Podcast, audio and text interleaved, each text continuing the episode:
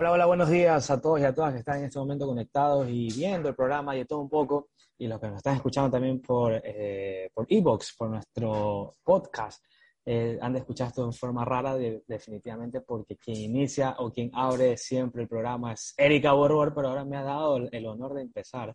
Así que creo que lo hice más o menos bien con ella. Pues, ¿qué tal, Jimmy? ¿Cómo estás? Ahí la escucharon de fondo.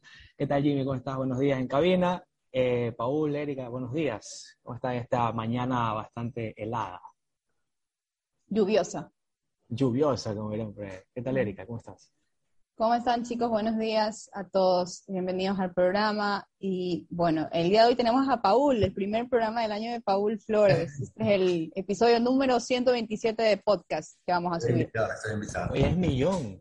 Ayer o antes de ayer creo que pusiste en el grupo, Erika. Yo no me había fijado en la cantidad que de, grabaciones que tenemos. Es bastante hay más que no hemos subido. 127 son los que hemos subido, porque en realidad tenemos más.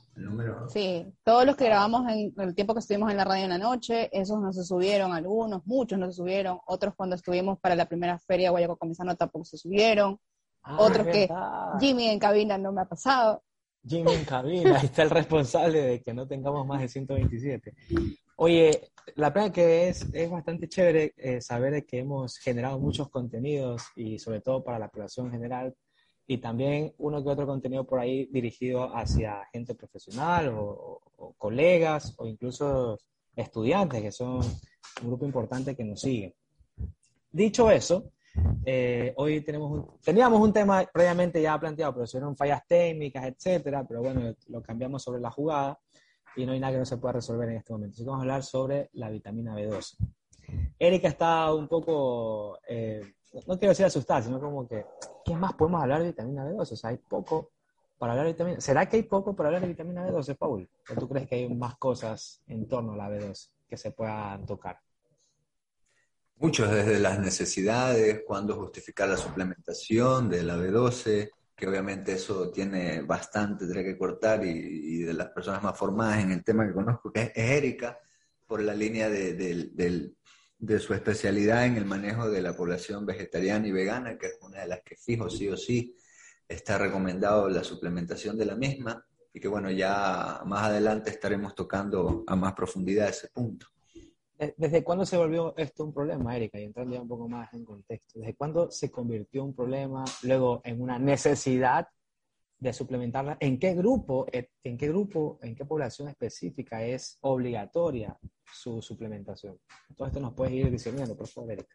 Sí, bueno, básicamente yo creo que también yo siento que como que no hay mucho que hablar, como decía Justin hace un rato, tal vez este tema le interese o sea un poco más interesante para las, los, los colegas, ¿no? Los nutricionistas o los estudiantes, tal vez les llame la atención por qué hay que suplementarse, cuál es la importancia de esta, pero como yo la siento que estoy todo el tiempo atrás de que la B12, la B12, la B12, a los vegetarianos que aún no se suplementan, yo siento que qué tanto hay que decirles más que se suplementen a población general, ¿no? Eh, pero siempre es importante, eh, sí, sí, decirle a la población el por qué, qué hay detrás de la vitamina B12 para que entiendan el por qué es importante, a pesar de que tal vez pueda ser un poco eh, como que complejo, ¿no? y bueno, la vitamina B12 es una vitamina esencial, es, uno de los cofactores eh, para múltiples cosas a nivel corporal para la formación de, hormonas, también de proteínas, la síntesis de ADN, eh, tiene muchísimas funciones, eh, ¿ya? Entonces, por eso es que se debe de suplementar. Ahora, empezando, básicamente la vitamina B2 es una vitamina hidrosoluble que pertenece a las vitaminas del grupo B, como dice, vitamina B2. Eh, esta aquí es del tipo de las cobalaminas, hay algunos tipos de cobalaminas, eh, como dije hace un rato, ¿no? Eh, sirve para la correcta formación de la, de, la formación también la síntesis de ADN, el mantenimiento del sistema nervioso, y básicamente cuando ustedes vayan a buscar algún paper o alguna cosa así, suelen decir cobalamina. A veces no va a decir vitamina B2. Entonces, cuando encuentren alguna evidencia que diga cobalamina, ya saben que se está refiriendo a la vitamina B2. Eh, bueno, y de ahí básicamente eso, ¿no? Eh, fue como un misterio en el siglo, hace, o sea, cuando lo descubrieron por el doctor Addison. Lo descubrieron eh, en 1926. Un dato histórico. O sea, es que eso me lo tuve que, no, no aprender obligatoriamente, pero como es antropología, para todos los que nos están escuchando, antropología nutricional, hablar sobre el timeline de la, perdón que te he interrumpido también, Erika, eh, hablar también sobre el tema de la parte histórica me parece muy interesante, tocar ahí.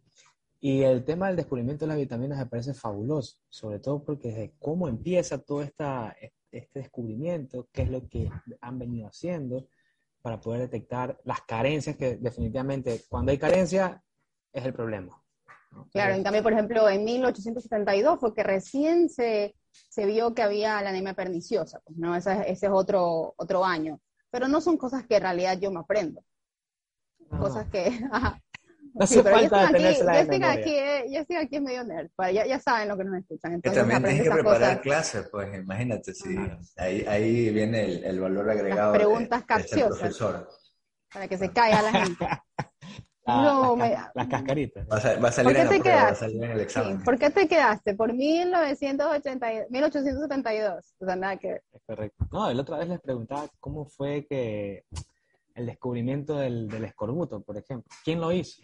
El descubrimiento del escorbuto. ¿Y en qué año? Entonces, ahí se quedan. Ahí se quedan o sea, es, un dato importante, porque igual la, eh, el científico lo, lo, o sea, descubrió algo importante, pero en realidad para el día a día... No, pues no es algo... Claro, claro, pobrecito, lo que no, no los dejes por eso, no los dejes por eso.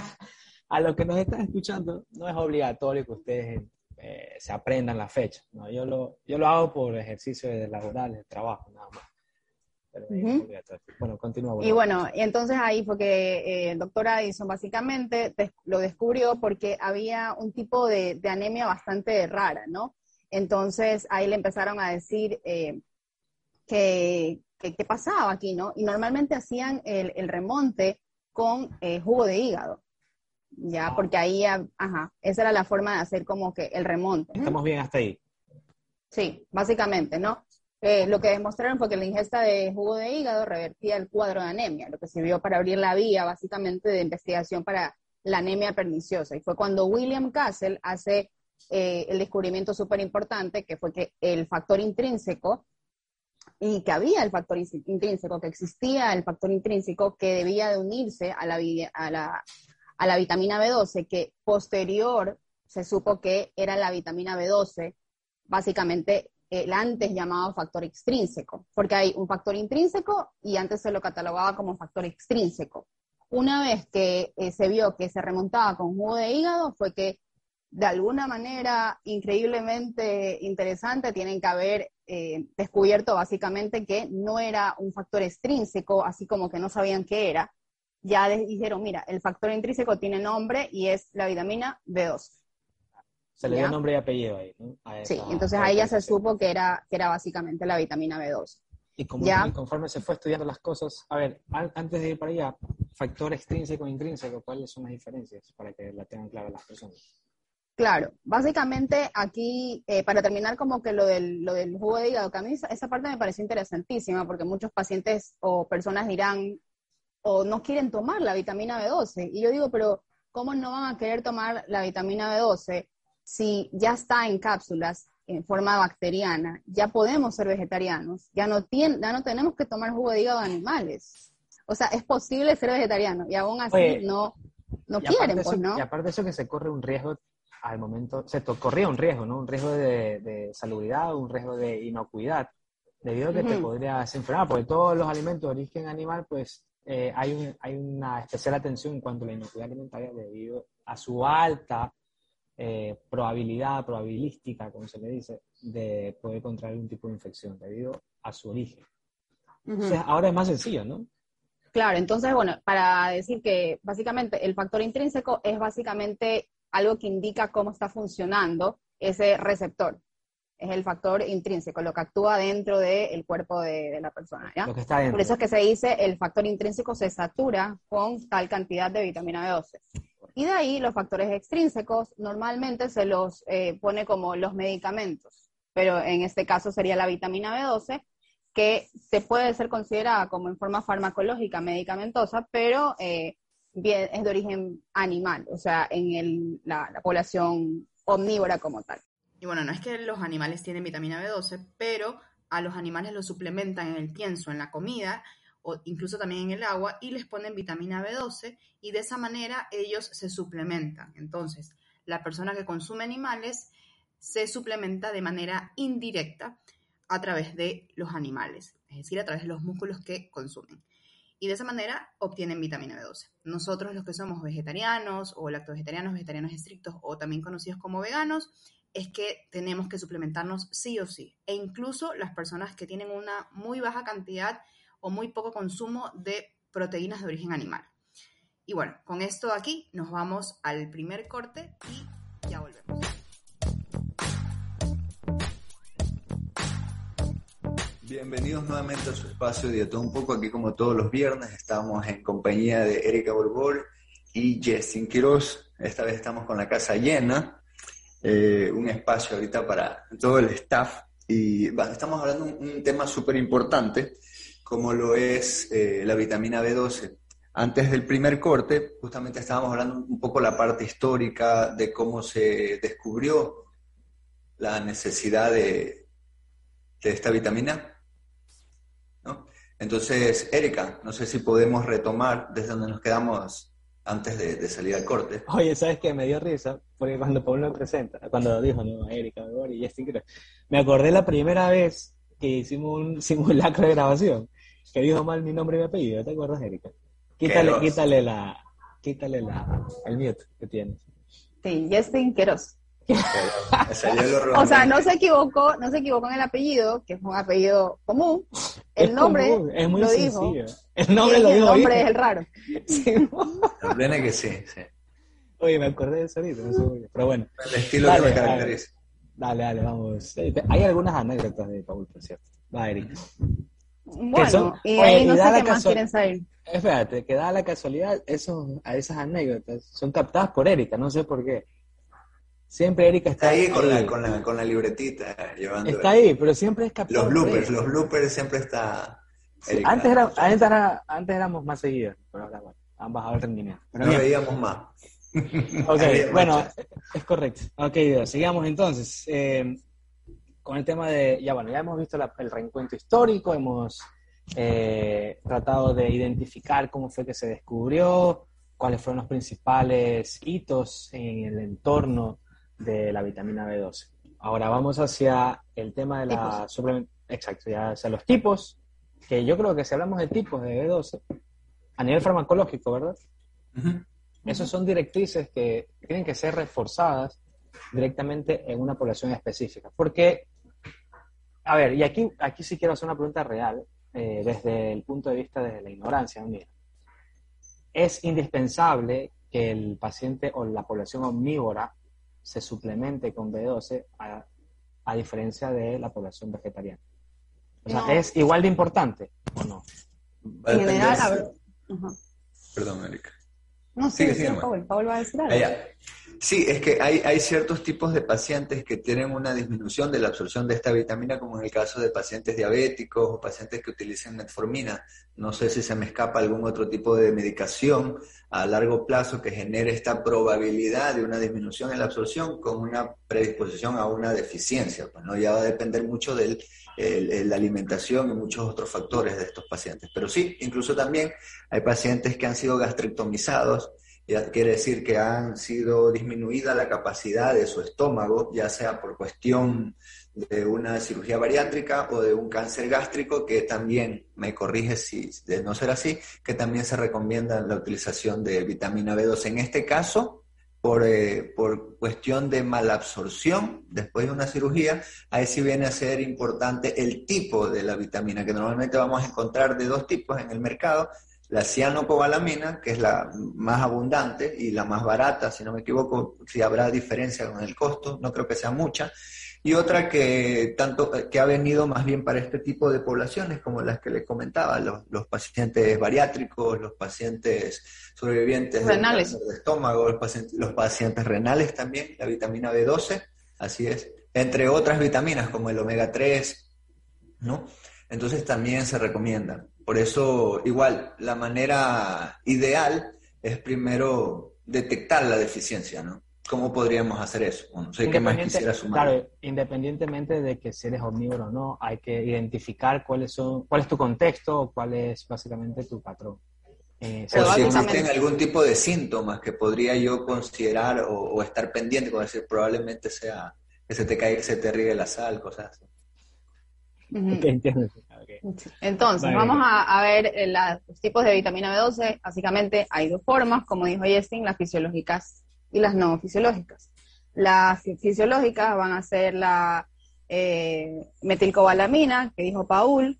Eh, la metilcobalamina es la más común, aunque no lo crean en, los suplementos, es lo que más se vende, pero es la menos estudiada y por eso se recomienda la, cianocobalamina. ¿por qué si es la menos estudiada, por qué es tan abundante? Es más económico. Saber, ¿Por qué recomiendan la espirulina? ¿Por qué hacen tanta cosa? No, no sé, no, no, no tengo idea, pero es la que más usan, no, no lo he investigado.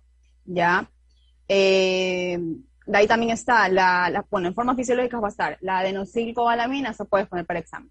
La adenosylcobalamina, de ahí va a estar la metilcobalamina. Y de ahí las formas no fisiológicas, que va a ser la hidroxicobalamina, que también puede ser común eh, encontrarla en alimentos, por ejemplo, fortificados, eh, y también es eh, la forma fisiológica una vez metabolizada por el ser humano, ¿no? Ya cuando ya consume los, los alimentos de origen animal, y también suele ser la forma en la cual viene de forma inyectable y también la que viene en forma de gotero para niños. A veces se la suele encontrar esa ahí y también sería una opción. El no fisiológica sería entonces la hidroxicobalamina y la cianocobalamina, básicamente, ¿no? Entonces, eh, la metilcobalamina es la forma que eh, se encuentra la vitamina B2 en plasma, es la que normalmente van a hacer el examen de sangre y se va a ver. Eh, por eso tampoco es una forma fiable de ver cuánta vitamina B12 tienes como vegetariano, porque nosotros tenemos que evaluar la reserva, ¿ya? Y solamente una pequeña, parte de esta va a salir como que en las reservas, en el hígado, a nivel celular como tal. ¿Ya? Y también puede estar en ciertos alimentos, como fortificados. ¿Ya? Eh, básicamente, básicamente eso, pero la cianocobalamina es como que el gold standard, la que se recomienda eh, porque es la, más estudiada y esta aquí se va a terminar transformando en la forma fisiológica, que va a ser la metilcobalamina, que es la que nosotros tenemos que tener en sangre todo el tiempo, pero es la forma que mejor se absorbe. Oye, pero si, por ejemplo, eh, a ver lo que estás diciendo, eso es uno de los motivos principales por el cual suplementarse, entre comillas, o un vegetariano o un vegano, alguna persona con algún tipo de condiciones, como hace un momento lo explicaba Paul, decide no suplementarse con cianocobalamina como suplemento directamente y consume estos multivitamínicos que tiene B12, consume la espirulina, consume algunas de estas cosas, que traen hidroxicobalamina, como tú lo hablas hace un rato. Pero esa no es la forma, mm, o esa no es la mejor presentación, ¿no? por así decirlo, de alta calidad para el ser humano. ¿no? Levadura nutricional creo que también eh, utilizan eh, como fuente de... ¿Sí? La levadura, Es fortificada, pero no cubre las necesidades. O sea, el punto de la cianocobalamina es que se sabe la dosis que con la cual te tienes que suplementar para cubrir eh, esas necesidades que requerimos. En cambio, las demás no se sabe la dosis exacta, simplemente se va a ciegas y se dice, mira, como en la ciano se necesita esa cantidad, en la metil también, pero no se sabe. Por eso a un paciente renal, a un paciente fumador, a un paciente que consuma eh, eh, medicamentos que tengan interacción con la función de la vitamina B2, se hace un ciclado, y es un ciclado a ciegas, un ciclado que se va haciendo y se va verificando a través de analíticas para ver si verdaderamente el paciente está obteniendo la vitamina B12 como la necesita. E incluso en pacientes eh, vegetarianos que no han tomado vitamina B12 en mucho tiempo, eh, podemos ir ya como que a las analíticas. En analíticas no solamente hay que ver vitamina B12, sino que también hay que ver dos marcadores más. Paul, ¿cuáles son los marcadores que hay que ver? A ver, para ya terminar como más o menos. El metil, ácido metilmalónico. Ácido y, metilmalónico y, también... homocisteína. Homocisteína, así es. A ver, pero el ácido metilmalónico no se pide tanto, o, si hay laboratorios. No es, un examen muy, muy, digamos, muy convencional y tampoco es barato. Sí, Ni te lo por cual- eso, ni te lo hace cualquier laboratorio tampoco. Eso te claro, por eso mandar a hacer analíticas. Ni yo me he hecho exámenes de ácido metilmalónico y homocisteína. Simplemente lo que se hace es que se manda a hacer un remonte al paciente para que eh, vuelva a tener eh, la cantidad de vitamina B12 indicada. Y de ahí eh, se hace simplemente la continuación de mantenimiento. La cosa ver, pero- es también ahí que, por ejemplo, espera, espera. Aquí ya me... Espera un segundo, porque aquí ya me colapsó las pocas neuronas que me quedaban. O sea que no se envían a hacer exámenes para medir, como la que sabemos, ¿ves? Eh, o sea que no hay exámenes que me digan a mí, oye, tienes deficiencia Sí de hay. 12. sí hay, pero Ah. son muy costosos. Ok, pero hablo, hablo de la cotidianidad. Es decir, yo viene un paciente vegetariano o vegano y quiero saber cómo está en su, su Sí, le mandas. B12, pero me has dicho que no puede, que, Sí que no pueden, pero son costosos. No, no es algo que todo el mundo puede hacerse, que Ya, yo no me he hecho. Tú en consulta lo haces. En consulta lo sugiero, pero hay muchas personas que me dicen a mí, no tengo para hacerme un examen de 110 dólares más el ¿Y cuál, es 70. el- ¿Y cuál es la alternativa entonces? Hacer un remonte, hacer una recarga, hacer como... Da- da- Así Sí, es. das por sentado que, que hay, que hay una deficiencia. sí, ya si tienes más de un año siendo vegetariano, ya das por sentado. Entonces lo que haces es que haces un refill de vitamina B12 dando dos semanas enteras. Esto es como en general, igualmente hay Como que lo que ver con la, por creatina, paciente. con la creatina, más o menos. y de Ah, ahí le das dos semanas de vitamina B12, haces como un remonte bastante fuerte y de ahí ya sigues con la dosis eh, convencional de una vez a la semana, dos o tres veces a la semana, dependiendo la dosis que consiga el paciente. Esto aquí es para población mayor a 14 años. E incluso se recomendaría mayor a 18 porque ya son mayores de edad y todo, y, lo, y menores sería más el consentimiento de, de los padres, ¿no? Porque a partir de 14 años la dosis eh, más cómoda va a ser la de 2000 a la semana. En cuanto a niños, eh, no hay eh, como que una forma muy fácil de hacer un remonte, porque ahí son menores dosis, entonces es como más complicado hacer remontes de vitamina B12. Tampoco manejo mucho pediátrica, ya habría que verlo con una nutricionista que maneje verdaderamente niños. Yo si me tocara un niño de este tipo, eh, yo acudiría a Lucía Martínez, creo. Tal vez a ella o a Víctor Robledo, a mi profesor, a ver qué me dicen, cómo se puede hacer a un niño que tenga deficiencia, porque no, no sabría, o sea, no, no considero tal vez que una pediátrica me podría a mí decir qué hacer aquí en el país, tal vez. No, no, no, no, no Yo tenía un par de... sí, dale, dale, dale. Creo que dale, los tenemos que ir al, los tenemos que ir al segundo corte, chicos, y, Ah, ok, y ya al segundo corte y Paul ya regresa con unas preguntas.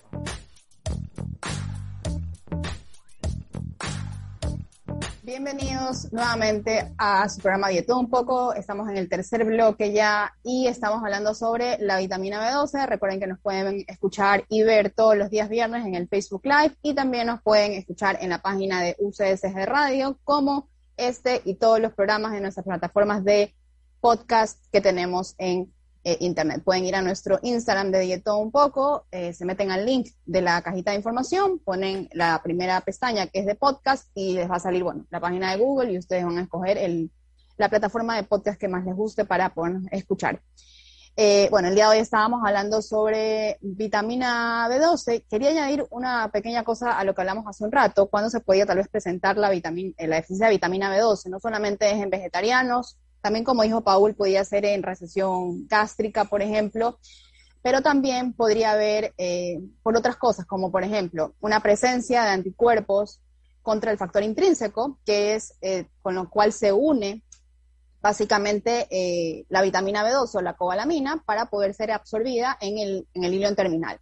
De ahí también van a estar, como les digo, las enfermedades autoinmunes, que pueden ser, por ejemplo, Hashimoto, hipertiroidismo, por ejemplo, como la enfermedad de, de, de Graves o de Graves.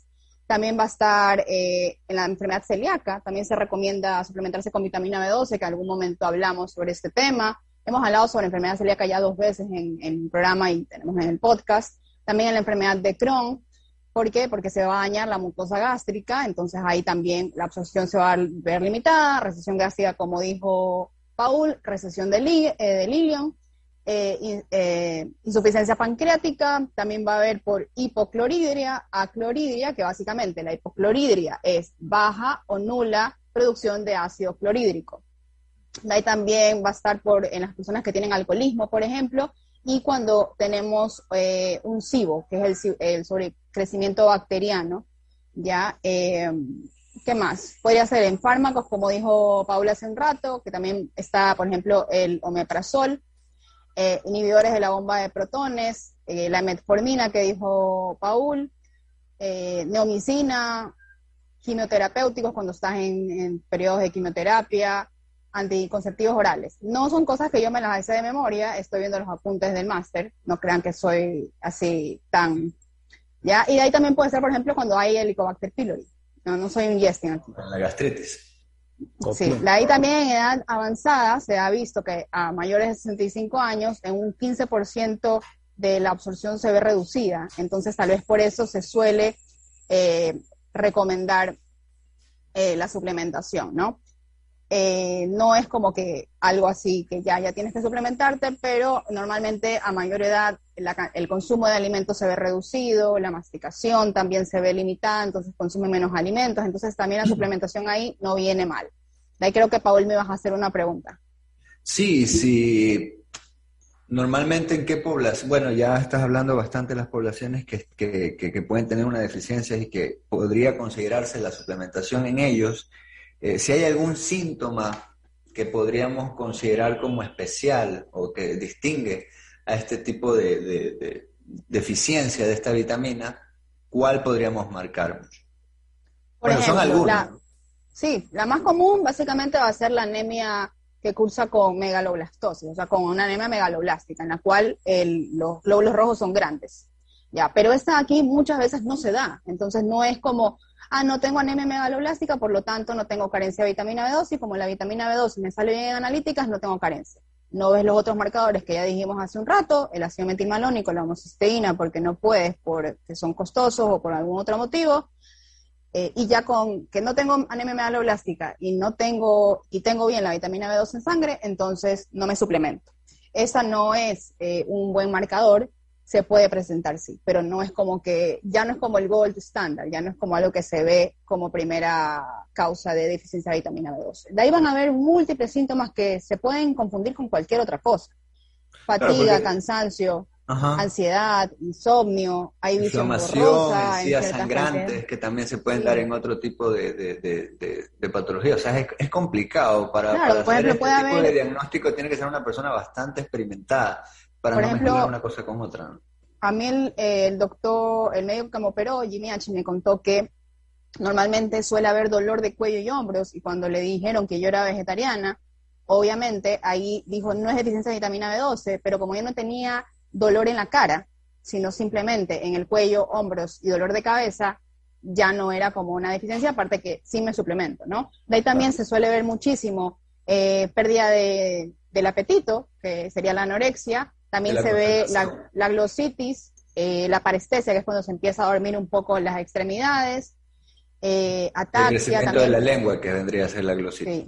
Ajá. Y de ahí, básicamente, lo más, lo más grave, lo más grave y lo que se da de último, de último, de último, van a ser eh, los síntomas eh, mentales y neurológicos, ya que se va a dar como neuropatía, mielopatía, también va a haber, por ejemplo, síntomas mentales como irritabilidad, alteración de la memoria, eh, depresión, demencia, alucinaciones. Hay personas que, por ejemplo, eh, han, reportado case report que básicamente es como que se han desmayado en la vía pública, ¿no? Así.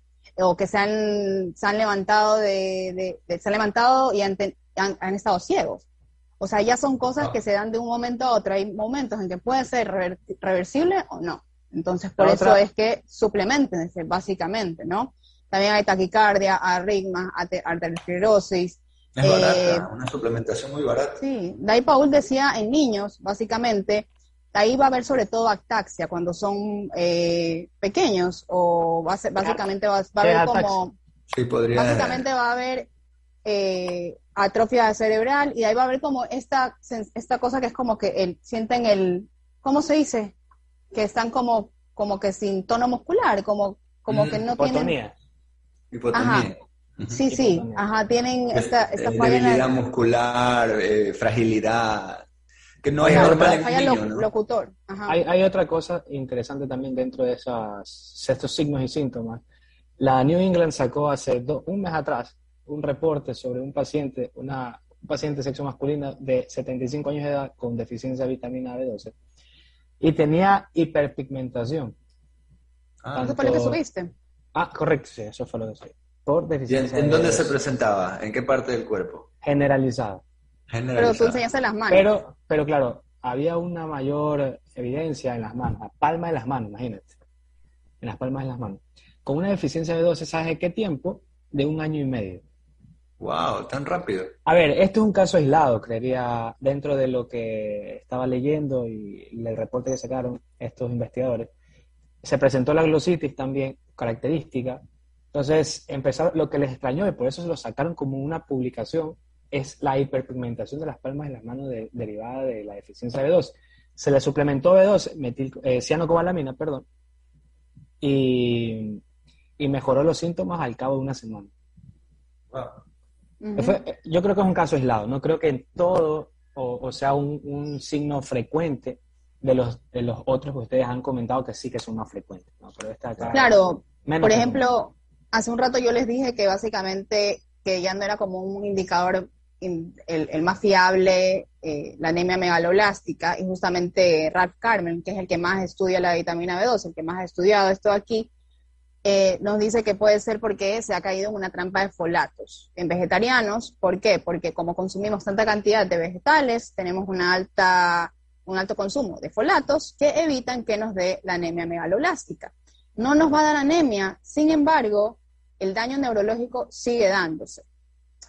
Porque la gente, como no se presenta la anemia megaloblástica, dice, bueno, no me está pasando nada, tengo la vitamina B12 bien en sangre, entonces voy a seguir así. Pero el daño eh, o sea, neurológico se va a seguir dando. ¿no? Correcto, por- porque Entonces- al final el, el, el eritrocito para madurar necesitará de B12 y ácido fólico. Y bueno, folato, Igual con este caso. cuando te fortificas con ácido fólico, ¿no? Cuando Correcto. tomas algún multivitamínico con ácido fólico, eh, básicamente es una deficiencia de B12 no detectada, Es correcto. ¿ya? Es un, falso. Eh, al igual que bueno, el ácido fólico y, y el folato, que es la forma activa. Eh, Sí, pero a ver, les quería decir hay- que básicamente el 80% de, de los síntomas principales que dan son súper así, nul- son así como que pueden ser cualquier cosa. Que es fatiga. Sí, son como síntomas que pueden, no inmediatos, son síntomas que son muy comunes y pueden ser otra Ah, cosa. ok. Ah, ok, se pueden El Lo confundir. pueden 80% pasar de por la- alto, porque ese ha de ser el estrés o no he Sí, dormido sí. bien. ¿Qué Se vas? puede confundir, Fatiga. Amanecer cansado, todos amanecemos cansados. Parestesias es algo que tengo mala circulación y se me durmió la pierna, se me durmió el brazo, se me durmió ya.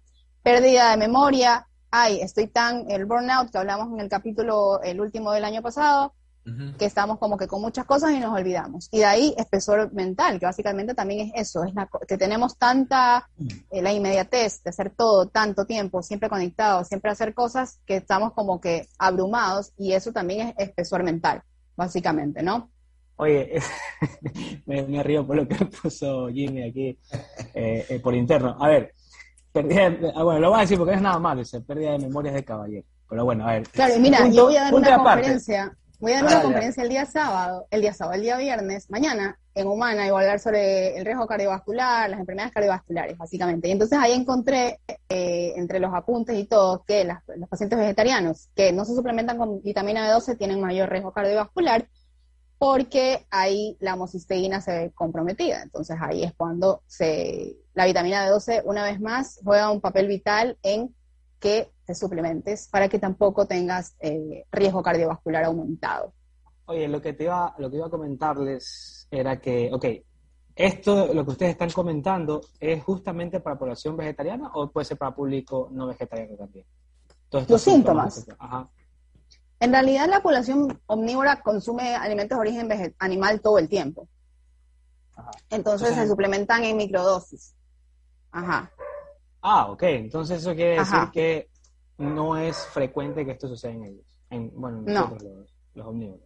Claro, por la, por la fuente de, de animal y también los alimentos eh, procesados que suelen ser eh, Sí, Muy bien. enriquecidos. De ahí también, ahorita que dices los alimentos eh, empaquetados, básicamente, estos alimentos van a tener eh, pequeñas cantidades de vitamina B2. Entonces, por ejemplo, dices, ay, yo me suplemento con, eh, hace un rato dijiste, la levadura nutricional. Yo como cereal y eso tiene vitamina B12. Yo me como el queso vegano que tiene vitamina B12. Ya. Ahí dice tanta cantidad de vitamina B12, pero el factor, eh, el factor intrínseco básicamente se satura en 1.5 a 2 microgramos y nosotros necesitamos mucha más cantidad que simplemente ese valor, ¿no? Entonces, ahorita que regresemos, vamos a ver básicamente las cantidades de vitamina B12 que, que requerimos también para que ustedes se den cuenta que esa suplementación a partir de alimentos fortificados no es fiable. Y bueno, ya volvemos.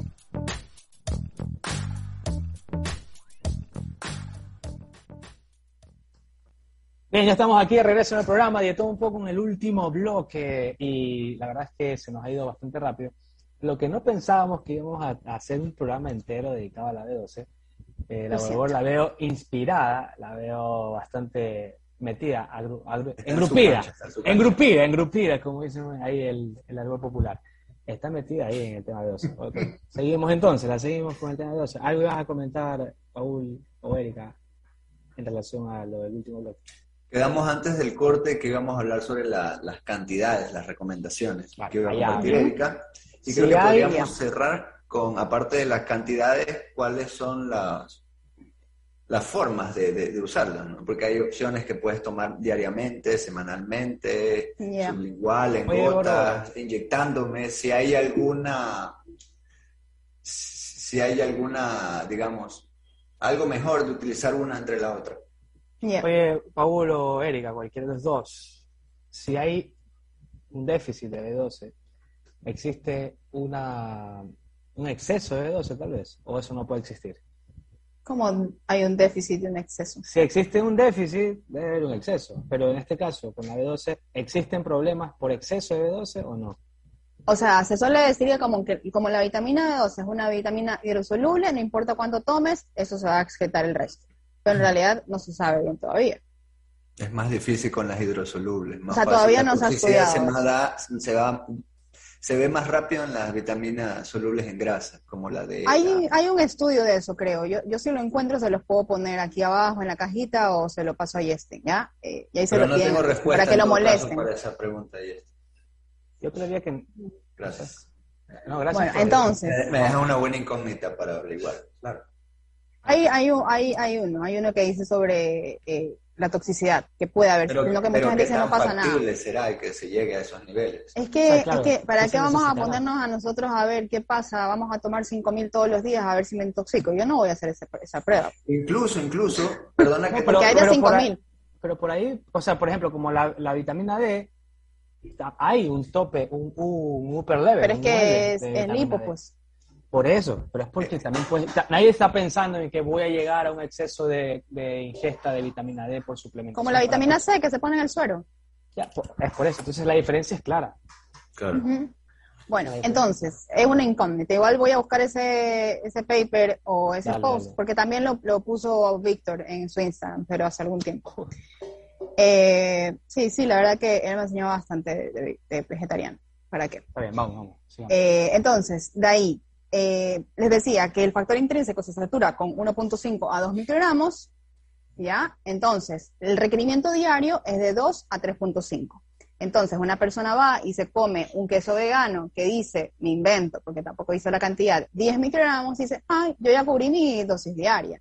Pero ojo que se satura a 1.5 o 2 siempre y cuando el factor intrínseco funcione a reloj, porque se satura y se desatura cada 3 o 4 horas dependiendo de cada persona. Entonces tienes que estar comiendo poquito, poquito, poquito, poquito. Esto explica por qué eh, los, la, población en general que consume productos de origen animal, o sea, alimentos de origen animal, eh, consumen pequeñas cantidades a lo largo del día de productos de origen animal. Entonces van cogiendo poquito, poquito, poquito, poquito, y así van llegando todo el día, todos los días. Los vegetarianos no todo el día vamos a pasar comiendo alimentos fortificados porque estaríamos desplazando alimentos como tal o alimentos más interesantes como son las leguminosas, los derivados de las leguminosas, que son nuestra fuente principal de proteína, tofu, soya texturizada, proteínas aisladas, tal vez para ciertos platos, eh, bueno, bebidas vegetales de soya, cosas así, que a veces no vienen fortificadas o casi nunca vienen fortificadas, porque eso también le sube el precio. Entonces, ¿para qué yo voy a pagar más por un tofu fortificado si la vitamina B12 que puedo comprar es mucho más económica. Eso sí, aquí en Ecuador solo vamos a encontrar un tipo de vitamina B12, que creo que Paul estabas preguntando más o menos también eso, cuánto es la dosis. Justamente el año pasado hubo como que una duda sobre eso, cuánto ahora debo de tomar. Y básicamente eh, el de la Unión Europea siempre ha sido como que un poco más alto, entonces ese es como que con el que me, he quedado, eh, pero básicamente puede ser en mayores de 14 años, que sea de 2.000 a 2.500 de manera semanal, para mí es la más cómoda. Ahora, que hay aquí en Ecuador, no hay. Entonces, ¿cómo yo cubro esos 2.000 microgramos? Entonces me tomo dos pastillas el mismo día. Tal vez no es lo mejor, porque una vez más tenemos el factor intrínseco. Entonces, mientras más, eh, mientras le demos como que dosis distanciadas va a ser mejor la absorción. Entonces, por eso tal vez demos un día o eh, dos días mil microgramos o tres incluso. Ahí vamos a hablar, o sea, ahí también abarcamos un poco lo de la toxicidad. Pero 3.000 distanciados no es lo mismo que 5.000 todos los días o 10.000 una vez a la semana, ya que puede ser, por ejemplo, una inyección. La inyección para mí no es la más cómoda, ¿quién se quiere estar inyectando todo cada dos semanas? O sea, la, pastilla sublingual es lo más cómodo que hay. De ahí se tienen que empezar a suplementar a partir de los seis meses, porque ya sabemos que los niños también pueden ser vegetarianos o veganos. Antes de eso, la leche materna les va a dar la vitamina B12 que la mamá se suplementa en la dosis que ya dimos hace un rato. En niños de 6 a 11 meses van a ser 400 microgramos, de ahí de 1 a 3 años van a ser 750 microgramos a la semana. Estoy diciendo datos semanales, porque los datos eh, diarios, eh, son dos dosis al día. Imagínate estar dándole goteros a los niños dos, dos veces al día. O sea, yo me imagino como mis gatitos estar dando pastillas dos veces al día es un trámite, pues, ¿no? Un niño también se, se pone incómodo, me imagino, si le vas a dar un gotero a los seis meses dos veces al día. O sea, no es algo que, el niño va a estar como, como. Entonces, para mí mejor es como que una sola dosis semanal, 400 microgramos. De ahí 750 de 1 a 3 años, de 4 a 8 años, 1000, que ahí ya el niño puede también tal vez ya tragar la pastilla, se la parte tal vez en dos, que es la que tienen aquí en Ecuador.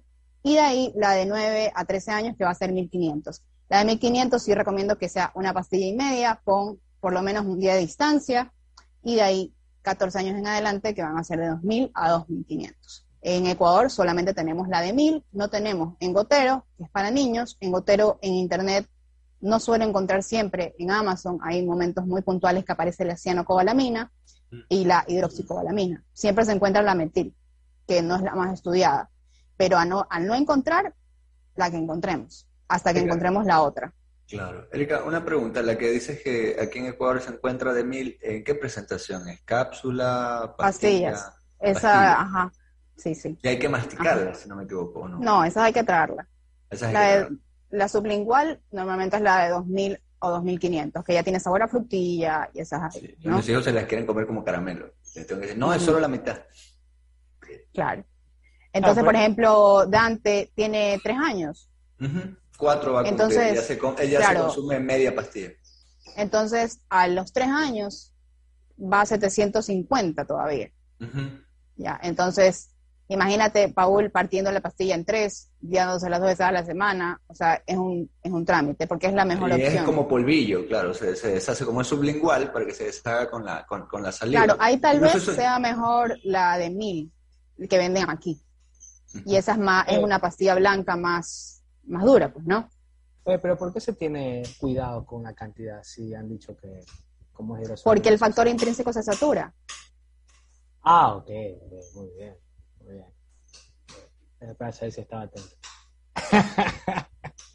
no, mentira, falso. No, y es importante, incluso yo me acuerdo alguna vez que tú me corregiste, Erika, pues te dije, bueno, si cojo la pastilla y como tengo que partirla en tres partes, ¿no? ¿Y qué pasa si cojo y más bien le hago polvito y la diluyo en agua para que salga? Y tú me dijiste, no, porque tiene que, tiene que ser y tiene que mezclarse con la saliva para que comience. Algo así era. o sea, sí, la, la salival. Ajá, de esa manera es como que empieza eh, la absorción de la vitamina B12.